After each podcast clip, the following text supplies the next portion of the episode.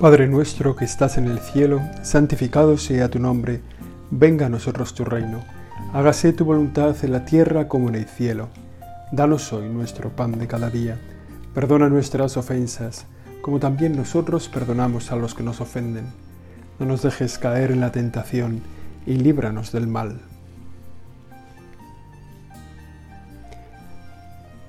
Nos ponemos en tu presencia, Señor, con ese siempre espíritu de agradecimiento, de darnos cuenta de que estás ahí y de que eso ya motivaría nuestra acción de gracias todo el tiempo.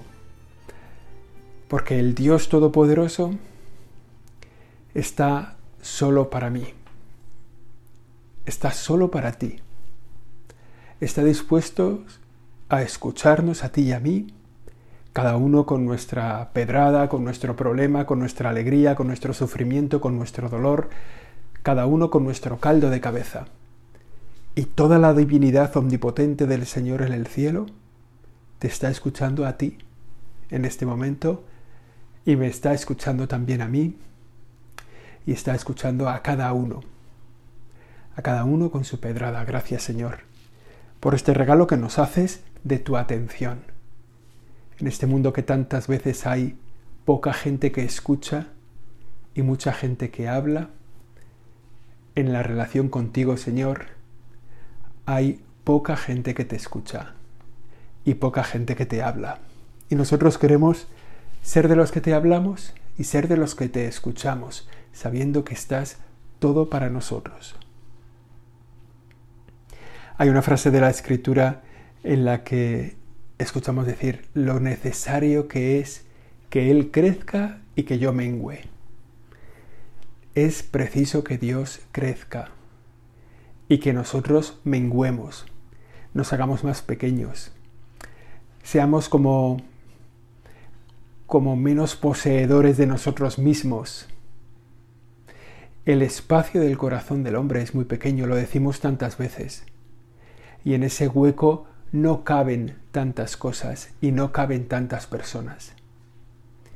Y nosotros parece que nos pensamos con un corazón infinito de grande, Señor, y vamos acumulando cosas en nuestro corazón y afectos y apetencias y gustos y vamos encajando ahí personas y a veces a veces no nos cabes tú. A veces nos olvidamos de ti. Y lo que es necesario es que tú crezcas en nosotros que, hagas un hueco dentro de nuestro corazón, un hueco creciente que vaya echando por los bordes de nuestro corazón todas las cosas inútiles que ahí amontonamos. Tantas cosas inútiles que ahora nos parecen esenciales, pero que basta para que venga una enfermedad grave cerca de nosotros, basta para que tengamos una tristeza, basta para que nos dé un vuelco la vida y nos demos cuenta, ¿y esto para qué? Esto que yo tenía aquí acumulado, ¿para qué? Esto que yo estaba centrado toda mi vida en ello, ¿para qué? ¿Cuántos ejemplos tenemos en la literatura y en el cine, verdad? De personas que se han encontrado, o sea, que han hecho su vida en torno a una realidad falsa. También el Evangelio nos lo cuenta, ¿no? Ese hombre que ve la cosecha que viene y dice, bueno, pues haré un silo súper grande, guardaré aquí la cosecha y ya me tumbaré a descansar. Las palabras del Señor insensato esta noche te pedirán el alma. Si nos pidieran a nosotros el alma, si vinieras esta noche, Señor, a vernos, ¿qué encontrarías en nuestro corazón? ¿Encontrarías un silo lleno de grano y a lo mejor poco amor a ti? Es necesario que tú crezcas en nosotros, que te hagas hueco, que nos ayudes, que nos ilumines las cosas que tenemos que quitar de nuestro corazón. O a lo mejor afectos desordenados que rompen nuestra vocación, nuestra entrega a ti.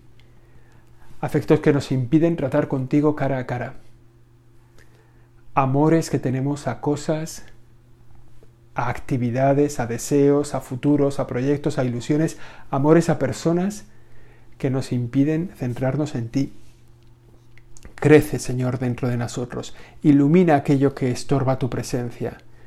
Ilumina aquello para que nosotros con tu gracia podamos arrancarlos. Queremos dejarte espacio en nuestro corazón. que es pequeño, que está lleno de muchas cosas. Danos fortaleza para buscar esas cosas, esos afectos, esas personas e irlas removiendo. Algunos de esos afectos desordenamos, desordenados que tenemos dentro de nosotros son afectos materiales. A lo mejor tenemos afecto a algunas cosas, al coche, a la casa, a lo mejor tenemos afecto al canal de Netflix o al móvil o al teléfono o al watch este tan maravilloso que te dice las cosas no sé qué. Bueno. Necesitamos tenerte solo a ti. Necesitamos que entres en nuestro corazón. Tú nos has enseñado cuál es un camino para ir encontrando la forma de liderar nuestro corazón de esas pequeñas cosas que van creciendo, van cogiendo espacio y acaban siendo grandes esclavitudes que tenemos en nuestra alma. Nos lo ha dicho así el ayuno y la abstinencia. Las cosas del corazón nos impiden ver a Dios nos impiden ver a los demás, nos impiden verte, Señor. Hay otras cosas que nos facilitan el verte mejor. Es como, como cuando vamos sin gafas o con las gafas sucias y la realidad está ahí delante. Tú estás ahí delante de nosotros, Señor, pero te vemos un poco distorsionado, un poco desenfocado, un poco... Necesitamos limpiar nuestras gafas, ponernos en tu presencia. Bueno, el Señor nos lo ha dicho muchas veces en el Evangelio y nos lo recuerdas ahora en esta oración, el ayuno y la abstinencia. El quitar de nuestra vida cosas superfluas, incluso hacer una renuncia generosa a cosas que no son necesarias. El ayuno y la abstinencia que están en la tradición de la Iglesia. ¿Cuántos padres de la Iglesia han hablado del ayuno? De la renuncia a la comida, pero también a todas aquellas cosas que están en nuestra vida ocupando un espacio. Se conserva ese ayuno todavía hoy, claro, para los momentos especiales, para tiempos oportunos, ¿no? El ayuno en la vida de la iglesia, el ayuno y la abstinencia, que lo guardamos de manera especial para el tiempo de la cuaresma, que hacemos la abstinencia de comer carne los viernes. En realidad todos los viernes del año está previsto ayunar de comer carne. Y nos recomienda la Iglesia que si no podemos hacer esa penitencia, que la sustituyamos por otra pero la abstinencia de la carne es para todos los viernes. Y acompañamos al Señor en la cruz uniéndonos con un pequeño sacrificio, que a veces es simplemente acordarse. El mayor sacrificio de no comer carne el viernes es acordarnos. Tomar conciencia de que es viernes, de que es el día en que Jesucristo murió en la cruz porque te quería a ti y porque me quería a mí, porque nos quiere recordar tu muerte, Señor, recordar tu pasión, recordar el momento central de tu vida, el momento central de la historia de la salvación de la humanidad, el Dios Todopoderoso clavado en una cruz por amor a los hombres de nuestro tiempo, por, hablar, por amor a la humanidad, para el perdón de los pecados, para la liberación de nuestra muerte. Y el recuerdo de ese momento de la entrega de Cristo en la cruz la abstinencia de comer carne cada viernes del año. Y también, Señor, esos días de ayuno, que están en la tradición, en el consejo, en la vida de la Iglesia. El Viernes Santo, el miércoles de ceniza. En el Concilio Vaticano II lo, lo decían así, ¿no? Téngase como sagrado, decía una constitución del Vaticano II, téngase como sagrado el ayuno pascual. Ha de celebrarse en todas partes el viernes de la pasión y muerte del Señor y aún extenderse según las circunstancias al sábado santo, para que de este modo se llegue al gozo del domingo de resurrección con elevación y apertura de espíritu. Fijaos ahí, no solo te recuerda la Iglesia lo que pide de ese ayuno pascual el Viernes Santo y que debe extenderse de manera oportuna también al sábado, sino que además te dice cuál es el sentido de ese ayuno y te dice que es para que lleguemos a la resurrección con elevación y apertura de espíritu. Es decir, el ayuno eleva el alma. El ayuno abre el espíritu, nuestro corazón, a las cosas de Dios, a las cosas sagradas. Es verdad que presente está en la vida de la Iglesia, en la tradición de la Iglesia hasta nuestros días. El ayuno, ese gesto tan expresivo de nuestra vida cristiana, que manifiesta un deseo de purificación, de renuncia, incluso de cosas, incluso a cosas que son buenas, que son necesarias, como la comida, por ejemplo, ¿no? En sentido estricto, el ayuno, el ayuno es un ayuno de comida.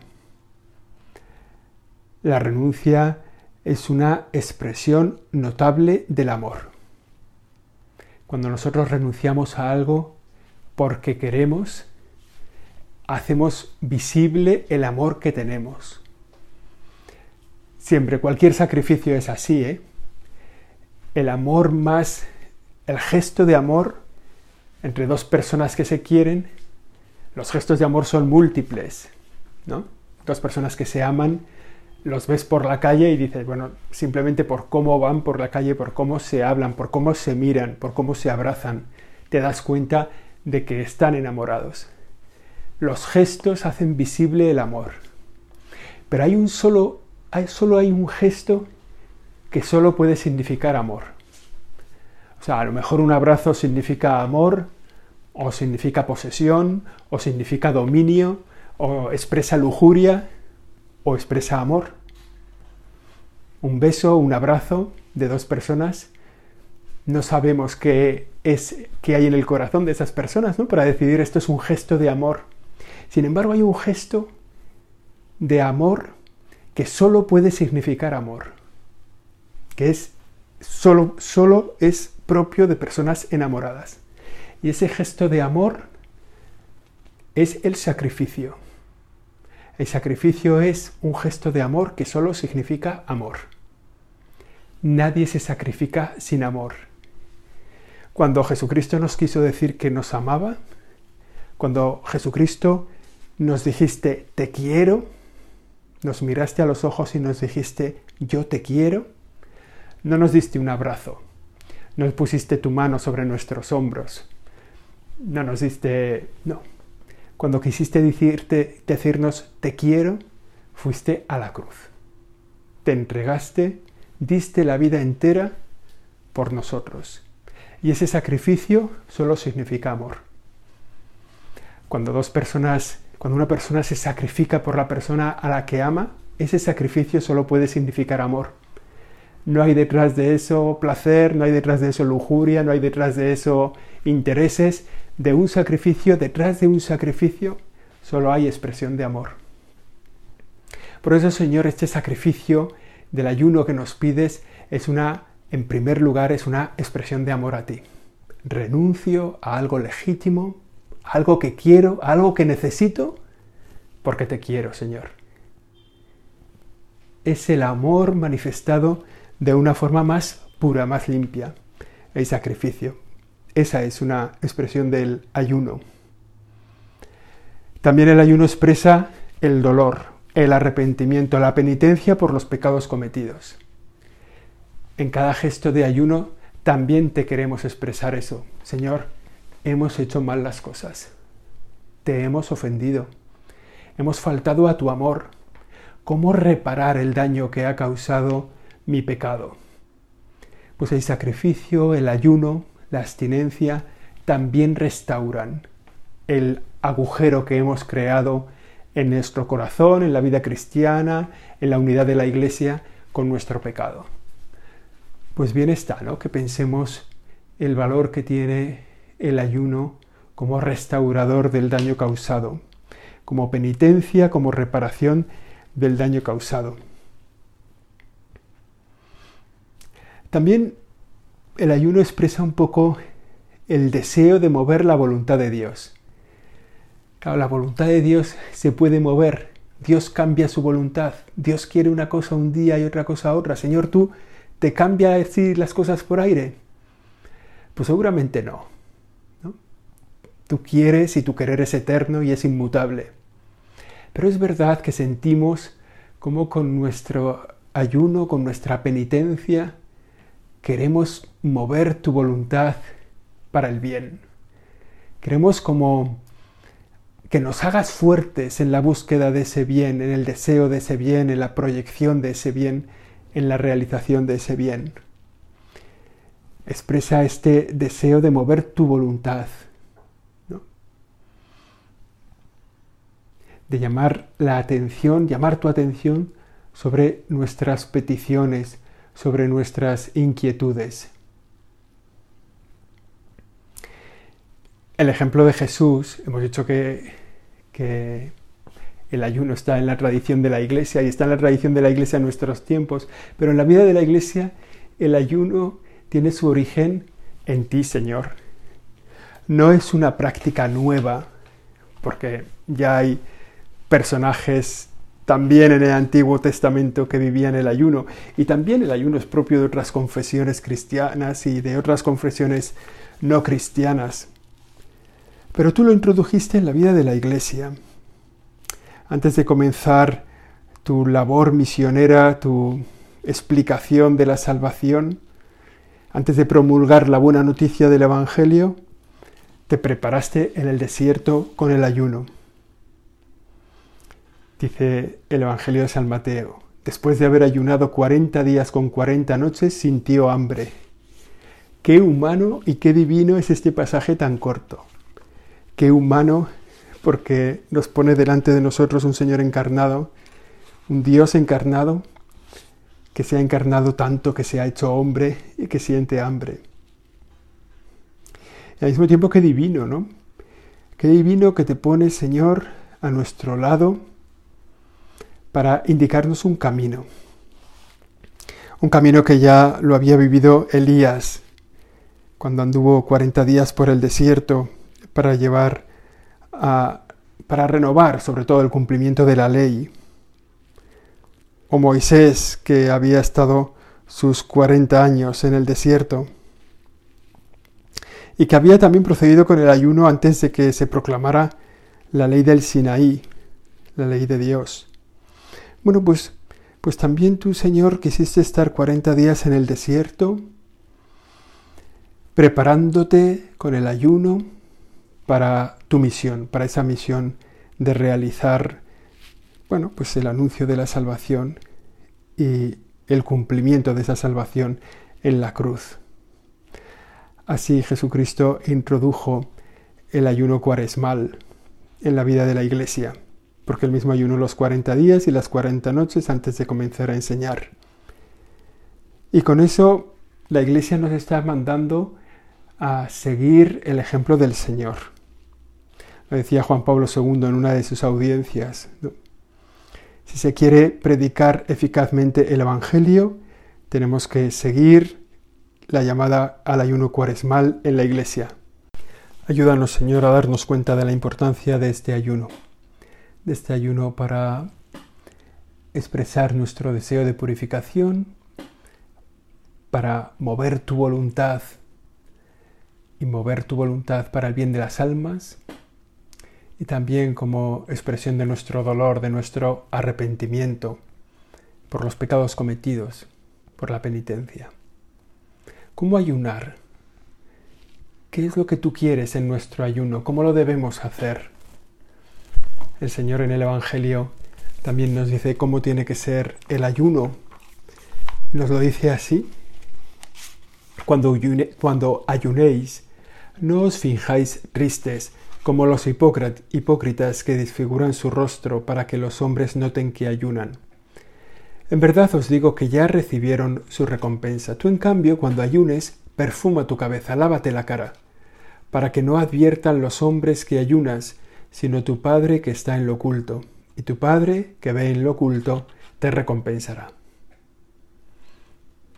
cuando ayunes, no vayas con cara de ayunador por la vida, sino vete con cara alegre, perfumado, bien clareado. Un ayuno que hemos de hacer, pues eso, discretamente, sin hacer de ellos tentación para que la gente nos diga que, gran penitente, que pues no. Se trata de, de seguir lo que nos pide el Señor y recibir la recompensa del Señor, que no es el aplauso de los hombres, que muchas veces es el desprecio de los hombres, sino la recompensa del Señor que es pues, pues una vida entregada, una vida salvada, en el fondo una vida acompañada por tu amor. Dice San José María Escriba que el mundo admira solamente el sacrificio con espectáculo, porque ignora el valor del sacrificio escondido y silencioso. Y sin embargo nuestro camino y el camino que nos pide el Señor es no hacer las cosas de cara a los hombres, porque los que reciben las cosas, los que hacen las cosas de cara a los hombres reciben su recompensa en el aprecio de los hombres, que es que es tan, tan poco interesante, ¿no? La recompensa en el, asombro de los hombres. Decía San Jerónimo, cuando ayunes, unge tu cabeza, lava tu cara, y decía San Jerónimo, aquí se habla de las costumbres que existía en Palestina de ungirse la cabeza a los días de fiesta. Y mandó el Señor que cuando ayunemos nos manifestemos contentos y alegres. Eran los días de fiesta, las personas en ese día pues hacían un poco visible su alegría, su contento también pues con, con el aceite sobre la cabeza, con ir bien lavados. Bueno, que hagamos fiesta el día que ayunemos que no seamos ahí gente oscura que vive taciturna por, por, el, por el ayuno, por el sacrificio. Te pedimos, Señor, que nos, que nos enseñes ahora cuál es el ayuno que te complace de nosotros, que es hoy ayunar para nosotros. Que nos des cuenta, que nos demos cuenta, que ayudes a que nos demos cuenta de cuál es el ayuno agradable a ti hecho por mí, hecho aquí, hecho ahora. Primero seguro el ayuno que marca la Iglesia, los pequeños sacrificios que la Iglesia nos propone para todos los viernes, para el miércoles de ceniza, para el viernes santo, quizá el sábado santo. Ese seguro que es ayuno agradable a ti, porque la Iglesia nos lo propone así. Quizá el ayuno de aquello que nos mata el tiempo, el ayuno de teléfono móvil, el ayuno de redes sociales, el ayuno de nuestros excesos, ahora que estamos todos otra vez casi de confinamiento o de medio confinamiento, pues a lo mejor es un buen tiempo para hacernos fuerte en el ayuno de las cosas que tanto nos gustan y que tanto echamos de menos, y ofrecer ese sacrificio que nos imponen, que va a servir para bien de la gente, esperamos, ¿no? Pero ofrecer ese sacrificio por alguna intención santa, por alguna intención de cara a Dios, pidiéndole al Señor alguna gracia especial.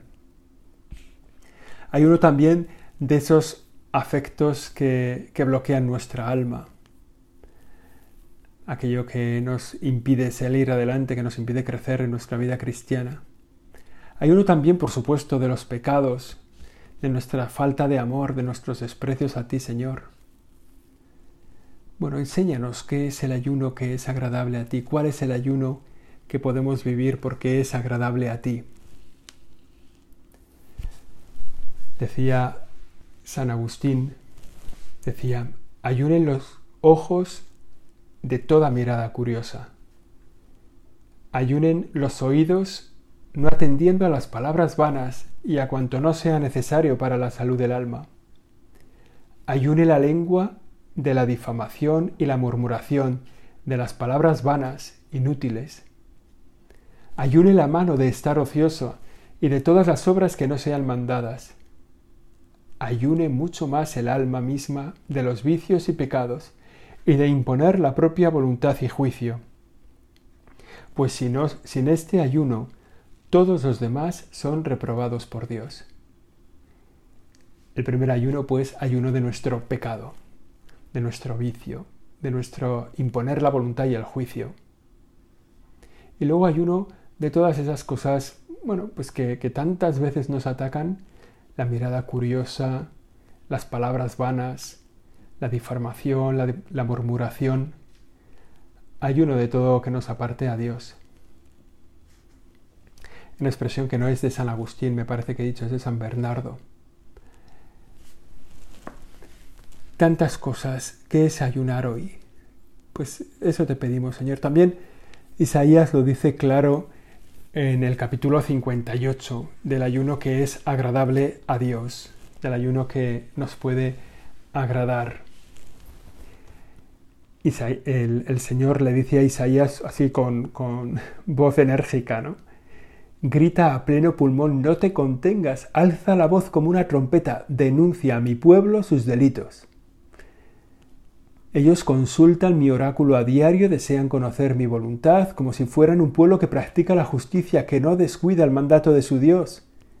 Quieren, me piden sentencias justas, quieren acercarse a Dios. Y se preguntan ellos, ¿no?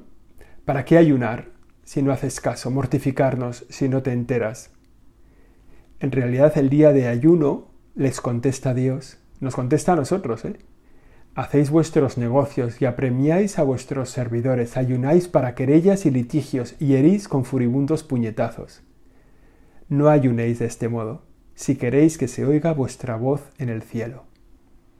Les está echando en cara que el ayuno lo usan para cosas malas, que mientras ayunan hacen otras cosas que ofenden a Dios, y que el ayuno es para mover la voluntad de Dios en la mala dirección y dice y añade, este es el ayuno que yo quiero. Soltar las cadenas injustas, desatar las correas del yugo, liberar a los oprimidos, quebrar todos los yugos. Partir tu pan con el hambriento, hospedar a los pobres sin techo, cubrir a quien ves desnudo y no desentenderte de los tuyos. Ese es el ayuno que Dios quiere también para nosotros. Todo esto que hemos dicho también el ayuno del pecado, claro que sí. El ayuno de nosotros mismos, de nuestros apegos, de nuestros falsos afectos, claro que sí. También nuestras buenas obras. Partir el pan con el hambriento, hospedar a los pobres sin techo, cubrir a quien ves desnudo, no desentenderte de los tuyos. ¿Cuál es la consecuencia de ese ayuno? También la dice Isaías. Surgirá tu luz como la aurora Enseguida se curarán tus heridas, ante ti marchará la justicia, detrás de ti la gloria del Señor. Entonces clamarás al Señor y te responderá, pedirás ayuda y te dirá, aquí estoy. Qué maravilla, ¿no? Los efectos del ayuno en nuestra vida, contados por Isaías, con estas palabras, surgirá tu luz como la aurora se sanarán tus heridas, vivirás en la justicia, estarás junto a la gloria del Señor, clamarás algo al Señor y el Señor te dirá, aquí estoy. Todos esos efectos del ayuno que hemos dicho antes, ¿no? Expresar el dolor, pedir curar nuestras heridas, intentar mover la voluntad de Dios, se resume así, lo explica así Isaías. El Señor te dirá, aquí estoy. También un padre de la iglesia lo decía así, ¿no? Los ayunos agradables a Dios son no hagas el mal, sirve al Señor con corazón limpio, guarda sus mandamientos, siguiendo sus preceptos, no permitas que ninguna concupiscencia del mal penetre en tu corazón. Si esto haces, tu ayuno será grato en la presencia de Dios. Este es el fin de este ayuno, tan poco apetecible tantas veces y sin embargo tan eficaz para nuestra vida cristiana. En esta tarde, Señor, queremos pedirte que ilumines nuestro corazón para que encontremos en qué tenemos que ayudar, en qué ayunar, en qué tenemos que cambiar. Que nos ayudes a hacer el ayuno agradable a ti, a vivirlo eficazmente. Que pongas en nuestro corazón deseos de santidad, y que el ayuno que hagamos sea, construya esa santidad, la haga eficaz, la haga presente. Que María nuestra Madre nos ayude también en esta misión. Dios te salve María, llena eres de gracia, el Señor es contigo. Bendita tú eres entre todas las mujeres y bendito es el fruto de tu vientre, Jesús. Santa María, Madre de Dios, ruega por nosotros pecadores, ahora y en la hora de nuestra muerte. Amén.